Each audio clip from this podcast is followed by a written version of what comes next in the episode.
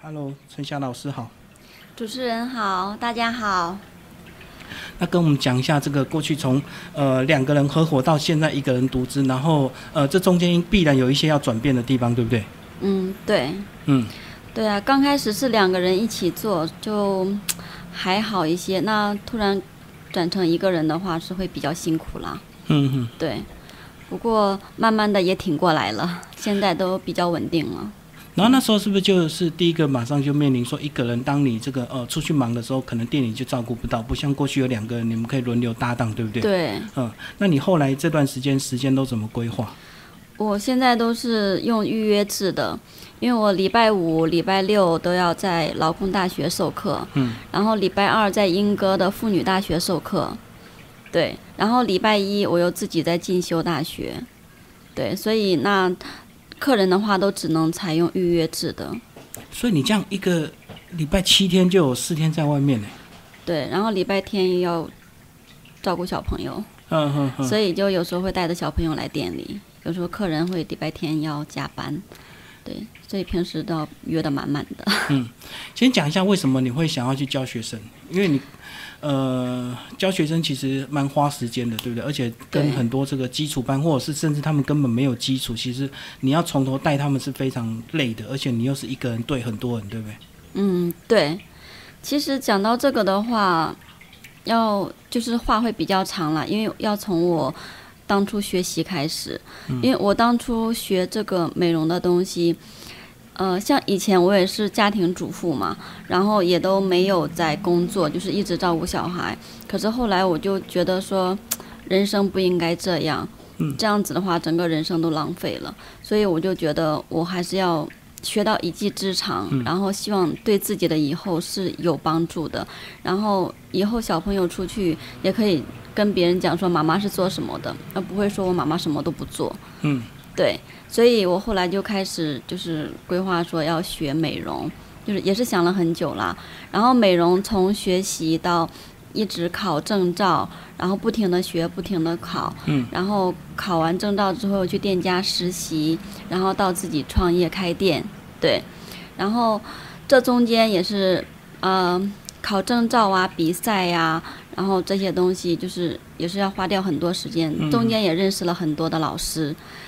然后又学后来学我就是现在的主业是纹绣，嗯就是半永久纹绣，纹眉毛啊、眼线呐、嘴唇呐、对。然后我其实很喜欢这个行业，嗯，那我当初认识这些老师，比如说美容的老师啊，还有纹绣的老师，这些老师他们对我都很好，因为我永远都是班里面最认真的那一个，嗯嗯嗯，所以你有认真的话，老师都会看得到。感觉得出来。所以这些老师他们就是很愿意给我机会，是，对，然后他们对我的帮助其实真的很多。像我，像我学纹绣的时候，我老师在就是操作模特给我们看的时候，因为他是在真人的脸上操作，他不是就是像美容护肤一样比较简单。嗯，他这个是真人脸上操作，操作下去之后就没有办法再改变了。对，对，所以这个就是做工要很精细，要很仔细，要很有耐心，嗯，然后要很认真，对，所以老师知道我的认真，所以他第一个模特操作的时候，他就直接让我去试，哦是让我直接下手，他教完之后总要有个人先做，然后你对，就是通他常在都教的第一过个。程中，他就、对，通常我都是第一个，嗯嗯，对，可是当时就是别的同学也会觉得啊，老师怎么会对他这么好？偏心嘛。，对，觉得他们是不是有亲戚关系？可是后来就是也是后来啦，同学才跟我讲，他说我们当时以为说你跟老师有什么关系，可是后来发现说不是，是因为你真的很认真，老师才特别这样对待你。然后后来老师也是让我去帮忙代课啊，像美容的老师也让我帮忙去代课，然后纹绣的老师也让我帮忙代课，然后代课时间久了，我就觉得我还蛮喜欢当讲师的，嗯嗯因为第一，我曾经就是这些老师，他们都是我的贵人，他们对我的帮助很多。对，对，那我也希望说，我将来我也可以成为别人的贵人，嗯我也可以去帮助更多需要帮助的人。那我来当讲师，我发现我的学生里面有很多，他们都是，就是还在自己的那个圈子里面走不出来。呃，就是他们不知道说他们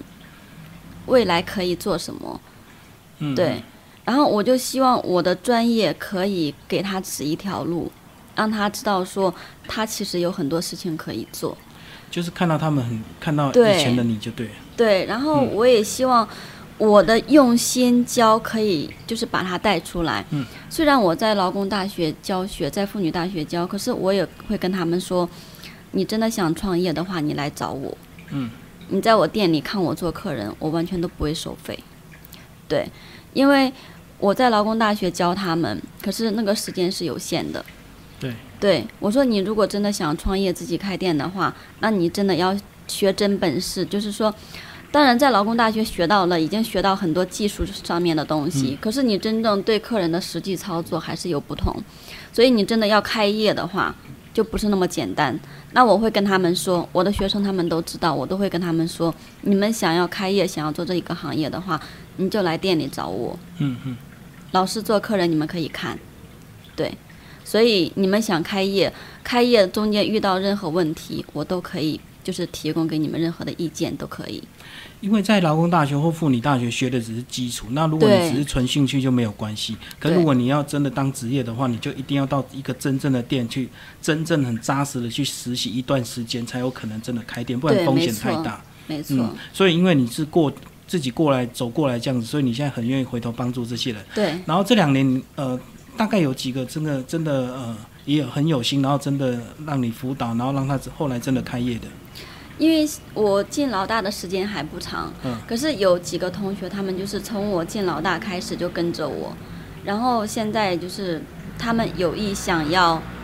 就是朝这个方向发展，所以我现在才开了那个丙级证照班。嗯，我就跟他们说，你现在美容护肤学会了，然后媒体学会，然后你再考一个丙级证照，你就可以开店了。哦，所以对下一步就是所以要我考证照。对我已经提课了，就是现在他们都有在报名，嗯就是在劳工大学是丙级证照班，嗯，然后我会就是辅导他们考丙级证照，然后考完之后我会再辅导他们去创业开店，嗯，嗯对，因为他们有这个想法，我就很愿意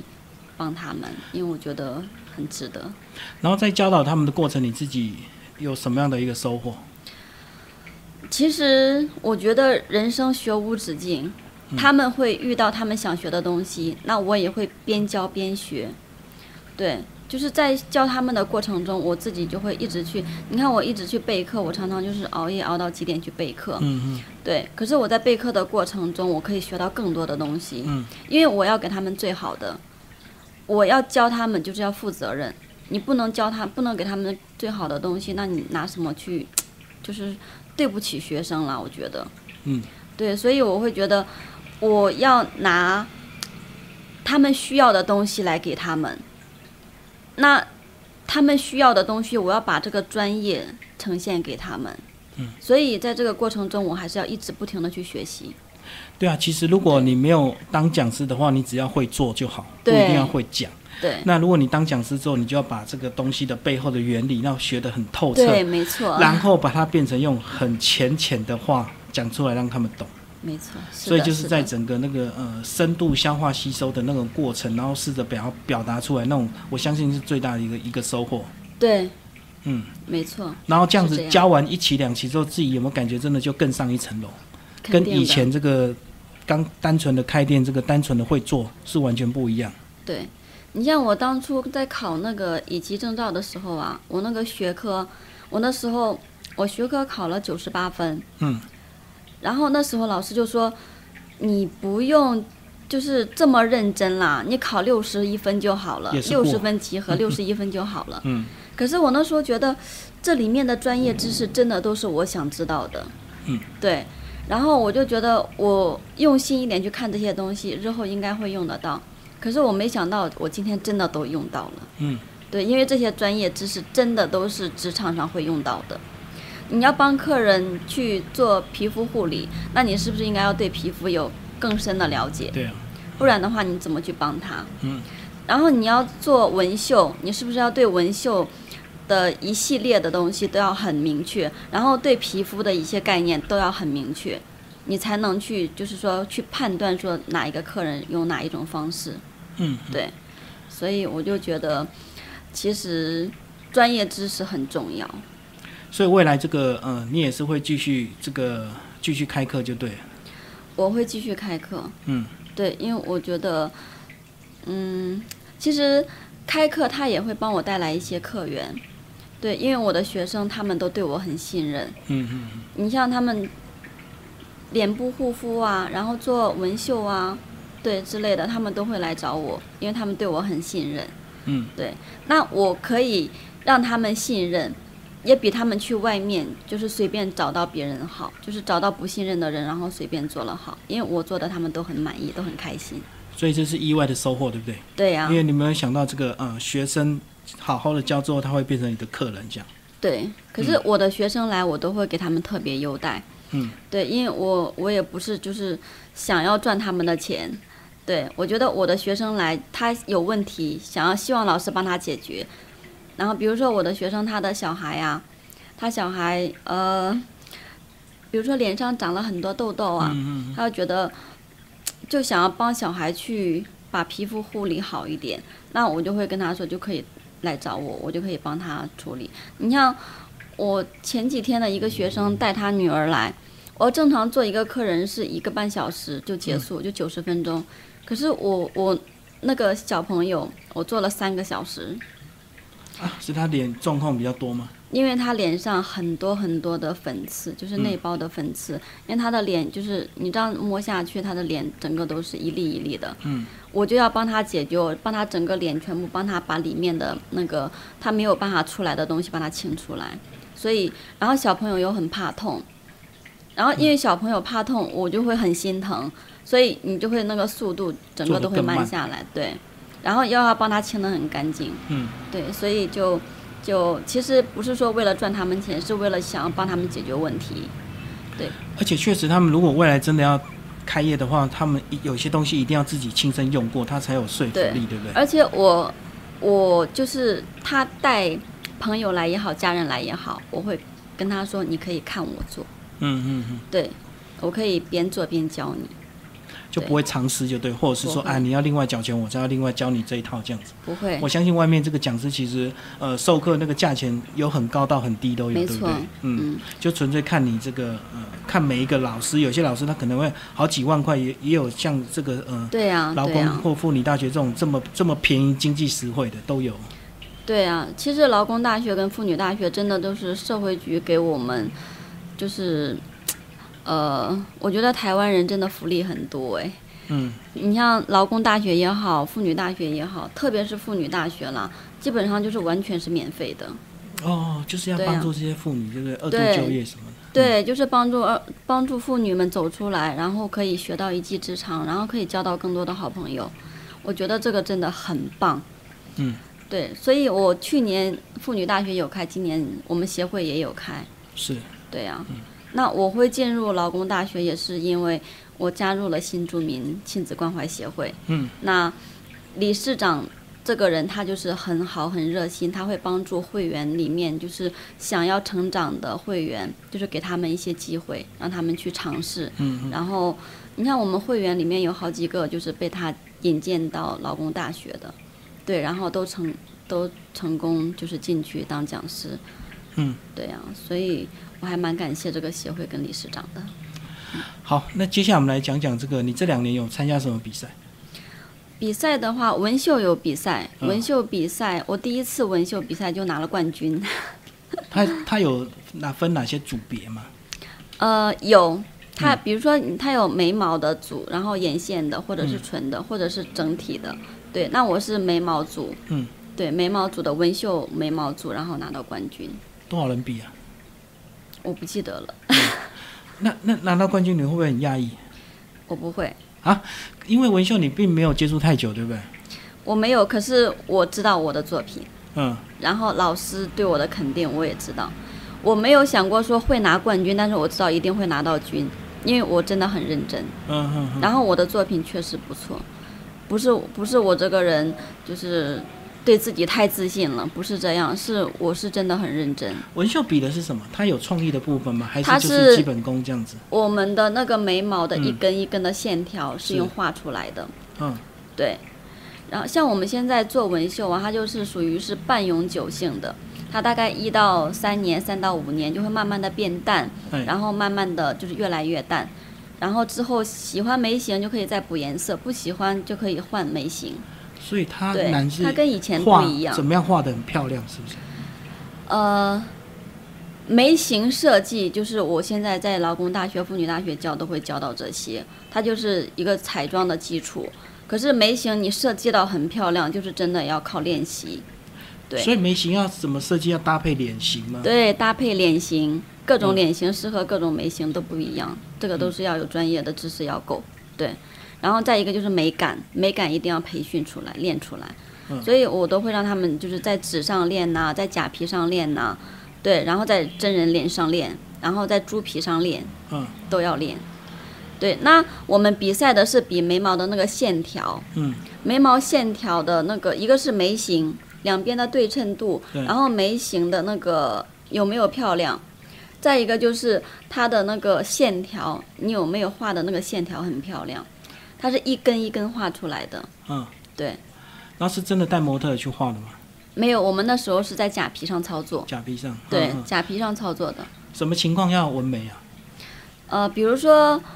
呃，眉毛有多，可是没有形，那我们要帮他绣一个形出来。嗯那眉毛很多，可是前面有，后面没有，那我要帮他把后面补起来。嗯，那有的是完全就是很稀疏，那有的就是断眉呀、就是中间断掉了；那有的就是疤痕眉呀、就是眉毛有受伤过。嗯嗯，对，就是眉毛有很多种，可是现在女生都很爱漂亮，特别是你去游泳上来之后啊，妆都不见了，对对不对？？所以你有做那个纹纹绣的话，就不会有这种状况。哦，所以即使她眉毛没有状况，她也可以为了漂亮的原因让她让她更漂亮。嗯嗯嗯对其实我我在做客人的时候，我就我帮他画的时候，他其实他会有点担心，哎，眉形他都喜欢了，然后呃，当他躺在床上，我操作把他做起来的时候，我大部分的客人其实都会这样，做起来之后，然后因为我的那个床嘛，它旁边就是镜子，嗯嗯，他坐起来直接就看到自己的脸。然后他看到自己的脸的时候，都会说：“哇，好自然哦！”嗯，因为做出来的跟画出来的完全不一样。嗯，对。然后我看到他们这么开心，然后觉得自己变美了之后这么开心，我会觉得真的我也很开心。所以一个客人对一般都做多久？不一定。嗯，你像眉毛的话，我都是大概两到三个小时，因为前面的设计要比较久。是，对，因为我设计眉毛，我很在乎这个，我要对他们负责任，我要让他们就是完全满意。我先给我的观念给他们，然后帮他们画，画出来之后他觉得哪边不好，我再帮他调整，然后我再就是问他喜欢哪一种，嗯嗯然后再结合就是他的，还有就是像每个人的那个眉骨高低不一样，是是然后眉肌也不一样，对，所以有的会挑眉，有的挑一边，有的挑两边，所以我要帮他综合这些问题，嗯嗯然后把眉毛帮他就是设计到完全是看起来是顺眼的，所以前面要花时间设计的，对，对，设计的时间会比较久，嗯嗯，对然后操作现在已经很流畅了，操作是肯定没有问题。嗯嗯嗯。好，那接下来讲一下，刚刚我们有讲到这个新住民协会哦，这两年你这个会务工作也是蛮投入的，很少很少新住民这么投入，尤其你又是担任理事，对不对？跟我们对讲一下为什么呃，你你你会愿意这么投入，而不是像会员这么轻松，只要活动参加就好了。其实我跟这个协会真的很有缘。那当初我只是因为理事长他是我的法律老师，然后他当初创立协会的时候，我就直接就说就是发起人，嗯因为这个老师他很值得信任的一个老师，对，然后人缘又特别好，所以当初就只是说啊帮忙，然后帮当个发起人就好了。可是我没有想到说之后。他对这个协会会是这样子的付出，这个真的是让很多人都刮目相看。嗯嗯。对，他是真的在为协会里面的姐妹解决问题。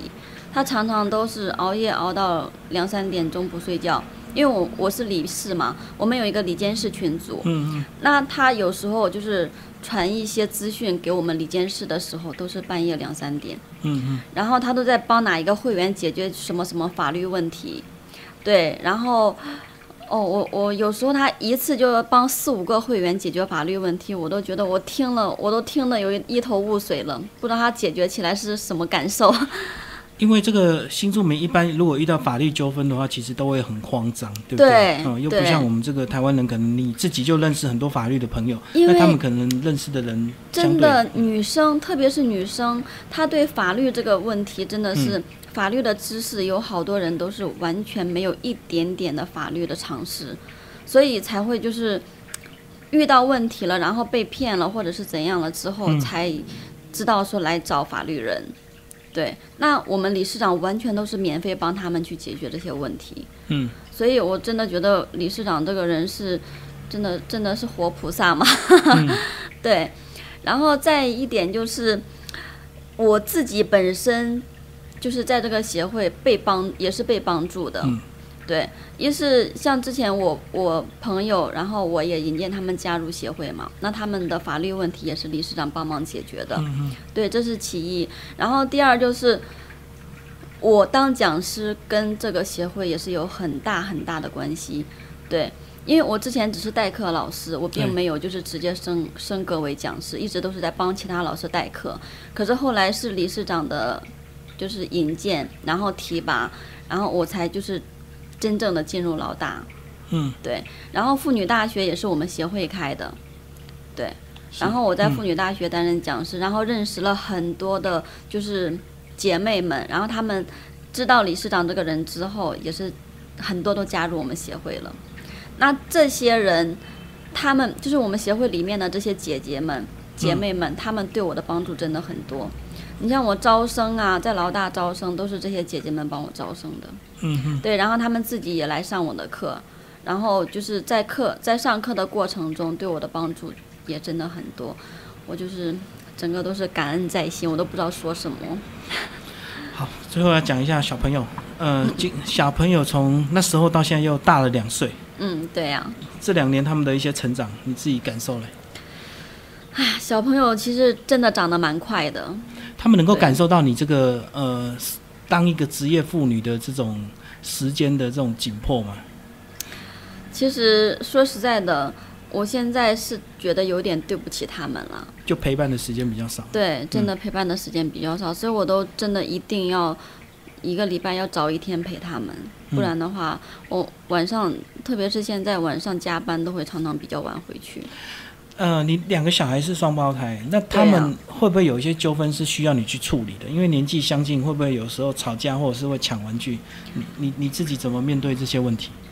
会啊，他们也会一定会有这种问题呀、那怎么办？有时候吧，这个问题，你看我都常常不怎么在家里，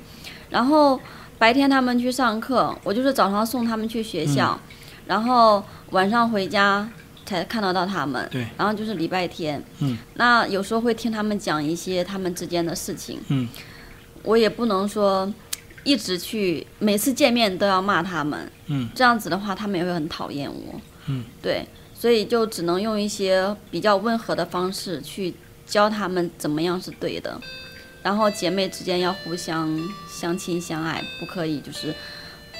我去告他的状，他去告我的状，这样子。